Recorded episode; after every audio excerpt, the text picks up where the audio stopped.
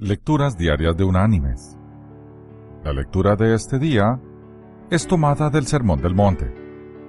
Allí en el Evangelio de Mateo, en el capítulo 7, versículo 12, Jesús nos dice, Así que todas las cosas que queráis que los hombres hagan con vosotros, así también haced vosotros con ellos, pues esto es la ley y los profetas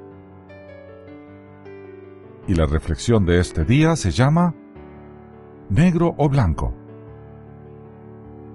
En una escuela primaria, dos niños se involucraron en una fuerte discusión. El tema de la discusión no era tan relevante como la lección que aprendieron ese día. Ambos estaban convencidos de tener la razón y que el otro estaba equivocado la maestra decidió enseñarles una lección muy importante. Los trajo al frente de la clase y a uno lo puso de un lado de su escritorio y al otro en el otro lado. En medio de su escritorio había un objeto grande y redondo. Uno con claridad podía ver que era negro. Ella preguntó al otro niño de qué color era el objeto. Blanco, contestó. El primero no podía creer que él dijera que el objeto era blanco, cuando obviamente era negro. Comenzó otra discusión entre los compañeros, esta vez por el color del objeto.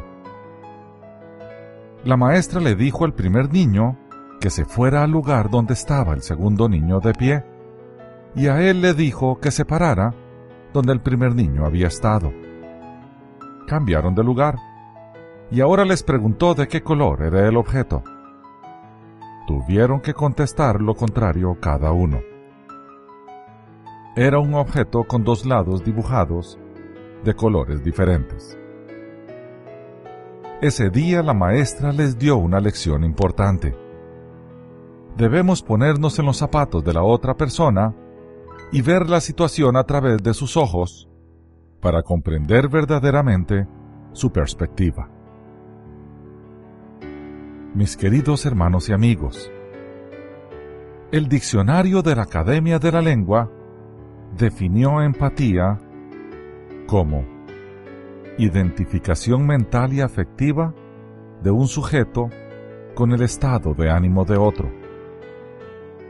No es diferente a la regla de oro esbozada por Jesús en el Sermón del Monte y que está contenida en la lectura de hoy.